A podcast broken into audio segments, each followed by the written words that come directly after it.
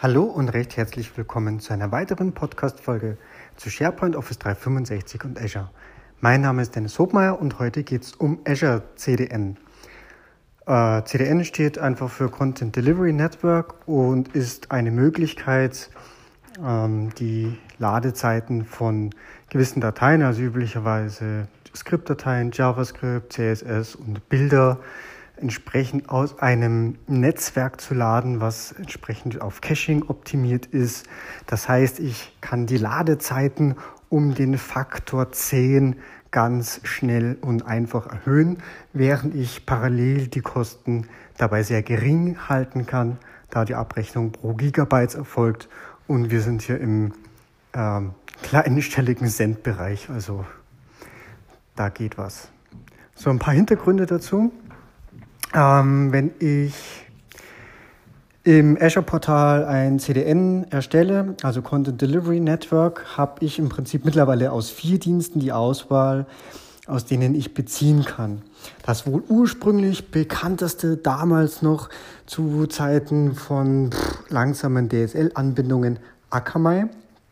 Ähm, dann andere sind Verizon und Verizon Premium und in der Preview Microsoft. Also im Prinzip gibt es drei Anbieter, die ich hier entsprechend auswählen kann. Unterschiedliches Pricing, unterschiedliches, ähm, fun unterschiedlicher Funktionsumfang, wobei ich jetzt nicht bis ins allerletzte Detail gehe, sondern mal den groben Überblick gebe. So, also der Dienst Akamai, der ist eher für große Dateien optimiert, das heißt für Download-Dateien. Äh, früher hat es zum Beispiel Microsoft selber verwendet für MSDN-Downloads, also ISO-Dateien her zum Herunterladen. Die Verizon, äh, jetzt eigentlich unabhängig dessen, welcher der beiden, die Seiten sind eigentlich wirklich optimiert für CS, also für kleine Dateien, die in Webseiten eingebunden sind, CSS, JavaScript, äh, PNG, Bilder, JPEG, was auch immer. Und Microsoft, ähm, das habe ich jetzt noch nicht genau raus, das habe ich vorhin gerade erst gesehen, dürfte sich aber, soweit ich das gesehen habe, eher so auf dieser ähm, ja, kleinen Dateienebene anordnen oder einordnen. Ähm, grundsätzlich darf man noch dazu sagen, dass beim Content Delivery Network gleichzeitig, also wie kriegen wir das hin, dass das um den Faktor 10 schneller ist? Also zum einen durch intelligente Caching-Mechanismen und zum anderen werden die Dateien weltweit verteilt. Das heißt, sie haben verschiedene Edge-Server und äh, je nachdem, von wo ich gerade zugreife, wird eben geschaut, wo ist die, man, die, die äh, kleinste Distanz zu einem Server. Also Beispiel, ich habe einen Edge-Server in den Staaten, ich habe einen in Europa und in Australien, um das jetzt mal ganz vereinfacht zu sagen. Es gibt natürlich weit mehr. Und wenn ich jetzt in Europa bin, dann wird eben der Server aus Europa verwendet, obwohl vielleicht die Webseite auf der Welt eh nur ein, es einmal gibt, also zum Beispiel in den Staaten. Die können aber dann sagen, ich hoste alle meine Dateien im Content Delivery Network. Und äh, so kann ich die Zugriffe trotzdem beschleunigen, so dass eigentlich nur noch ein kleiner Teil wirklich dann an Kommunikation in die Staaten erfolgen muss. In meinem Beispiel. Genau. Ähm, ein recht gängiges Beispiel, die meisten dürften wahrscheinlich WordPress kennen.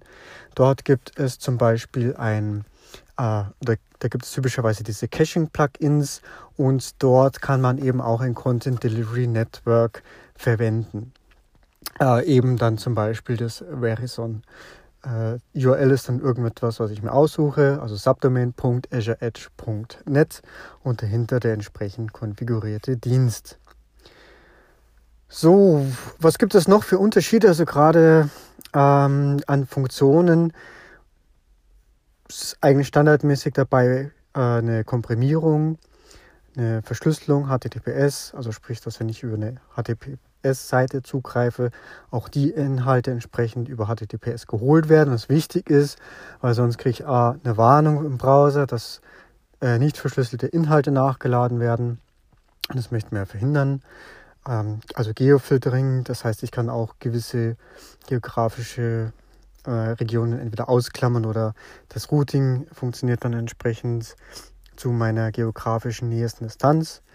Äh, was generell noch wichtig ist, das lässt sich aber, glaube ich, nur im Verizon Premium konfigurieren, ist Cores, also sprich, dass ich im Header konfigurieren kann, äh, welche, zu welcher Webseite eigentlich meine Skripte gehören. Damit ähm, kann ich entsprechend verschiedene Skriptfehler unterdrücken.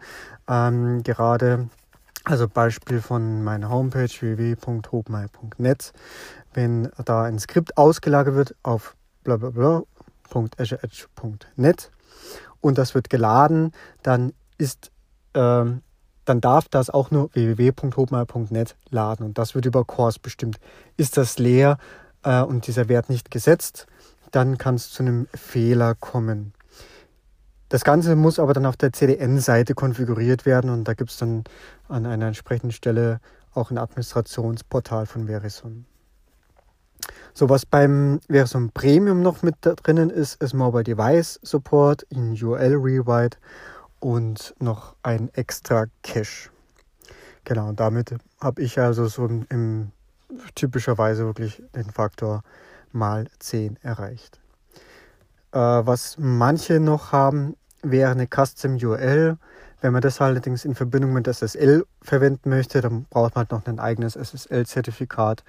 Äh, sonst kommt es da zu einem Zertifikatsfehler. Also sprich, ich könnte auch cdn.hobmeier.net ähm, wirklich konfigurieren, damit es auch wirklich zum Beispiel eben aus meiner Domain stammt, dann ist das vielleicht auch einfach mit diesem Kurs. Ja, das sind eigentlich mal so die wichtigsten Sachen, wie ich äh, das Content Delivery Network verwenden kann. Ähm, auf der Webseitenebene muss ich das halt entsprechend einbinden. Äh, es gibt jetzt in dem Beispiel WordPress gibt es entsprechende Caching-Plugins, die Content Delivery Network bereits unterstützen. Und äh, ansonsten, wenn man Entwickler ist, gibt es da sicherlich auch äh, entsprechende Codebeispiele im Netz, wie man das dann entsprechend ansteuern kann. Denn das ist übrigens ein kleiner Nachteil. Wenn ich CDN verwende und das das erste Mal aufrufe, dauert der Aufruf doppelt so lange wie normal, da nämlich die Datei erstmal von meinem originalen Server heruntergeladen werden muss, ins Content Delivery Network abgelegt werden muss, um dann anschließend zum Client aus dem Content Delivery Network zum Client transportiert zu werden. So, aber danach geht es dafür halt rasend schnell, also kann man nur empfehlen. Gut, äh, genau, Aktualisierung, wenn man das dann entsprechend so gemacht hat, alle Dateien, darum kümmert sich dann der Webserver, dass er die entsprechenden, entsprechendsten, puh, schwieriges Wort, dass die aktuellsten Dateien auf jeden Fall in meinem Content Delivery Network abgelegt werden und dort immer hochgeladen werden. Ja gut, das soweit von meiner Seite zum Thema Azure CDN. Äh, kleines äh, effektives Tool, was recht kostengünstig ist. Erst wenn man da, wenn da wirklich viel Daten drüber gehen, dann kann es mal ins Gewicht fallen. Aber jetzt so für eine äh, Webseite, wo JavaScript und so weiter nachgeladen werden, da sind das im Verhältnis eher Peanuts.